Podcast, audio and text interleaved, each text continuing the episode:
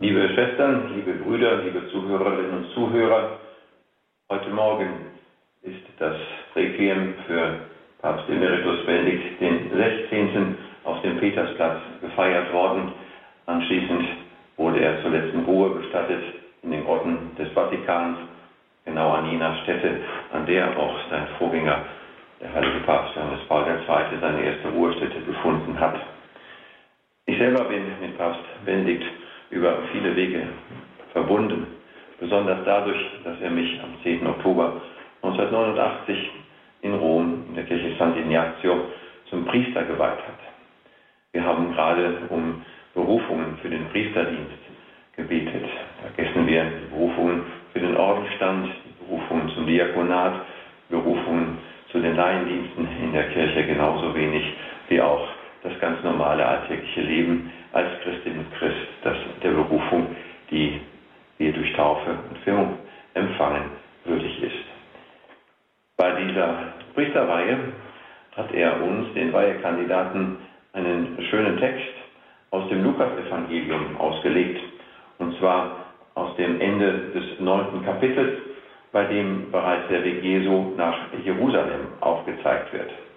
Dabei trifft Jesus auf diesem Weg, der zu seinem Kreuz und zu seiner Hinrichtung führt und dann über die Auferstehung und Geist, der nun das Leben der Kirche gelangt, einen jungen Mann, der ihm sagt, dass er ihm nachfolgen wolle. Das passt zu dem, was wir gerade gebetet haben. Dabei antwortet Jesus ihm auf eine dreifache Weise, weil dieser junge Mann drei Bitten hat, die dann durch das, was Jesus sagt, ihre Richtung erhalten. Die erste ist, und so hat auch damals Josef Kardinal Ratzinger, der spätere Papst Benedikt XVI. gesagt, geht es darum, Jesus nachzufolgen. Der erste Imperativ, das erste Wort, das Gott durch Jesus an den die richtet, die nachfolgen, ist folgen. Das heißt, eine Beziehung aufnehmen zu Jesus, mit ihm lebendig zu leben und von hierher den Weg des Lebens zu gestalten, der lebendige Christus, der in den Herzen einen Advent möglich macht, der sagt, geh hinter mir her. Papst Benedikt war immer jemand, der wachsam auf die Nachfolgegeschichten vieler Menschen geachtet hat, bis hin zu seinem wunderbaren Wort, dass es ja so viele Möglichkeiten der Gegenwart Gottes in Menschen gäbe, wie es Menschen gibt. Auf die Frage des im Evangelium beschriebenen jungen Mannes, was das denn hieße, weil er daran erinnerte, doch zuerst noch seine Eltern begraben zu wollen, antwortet Jesus selbst, verlass und lass. In der Tat ist eine Berufungsgeschichte immer auch eine Geschichte des Lastens, eine Geschichte des Abschieds vom Gewohnten, eine Geschichte, das passt gut zu Weihnachten und der Zeit, in der Papst Benedikt jetzt gestorben ist, des Neuanfangs und des Anfangenkönnens und Wollens, wie es Gott mit seiner Schöpfung, aber auch mit der Erlösungsgeschichte durch Christus tut und in jedem Menschen, der ihm nachfolgen soll, wie und wo auch immer. Das gehört zum Leben mit Christus.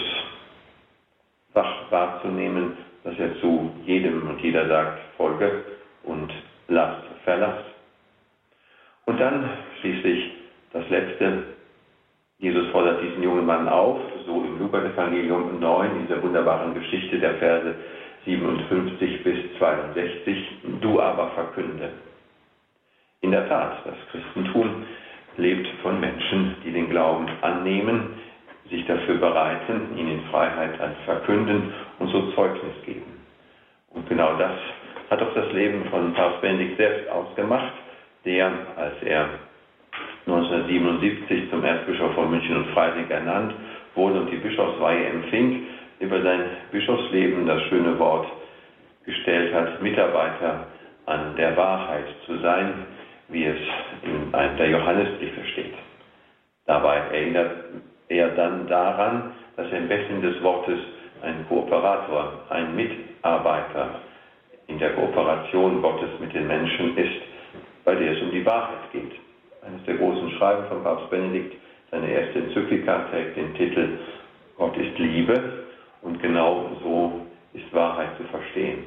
Wahrheit ist nicht nur eine Vernunftwahrheit, so sehr sie das ist, sondern immer auch eine Glaubenswahrheit, die mit den Mitteln der Vernunft wesentlich, auch nicht ganz, aber doch in ihrer Tiefe erkannt werden kann, als Liebe.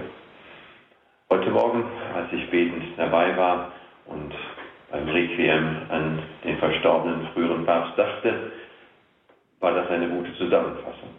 Christentum, so wie es uns Josef Ratzinger, so wie es Papst Benedikt XVI. in seinem langen Leben auf seinen vielen Stationen als Wissenschaftler, als einfacher Priester, als Bischof und Papst, als langjähriger Leiter und Vorsitzender der Glaubenskongregation gelehrt hat, ist eben ein Suchen nach der Wahrheit, die sich zeigt, wenn der, nicht nur im Priestertum, sondern auch sonst oder die Jesus folgen, dafür vieles lassen und das Evangelium verkünden.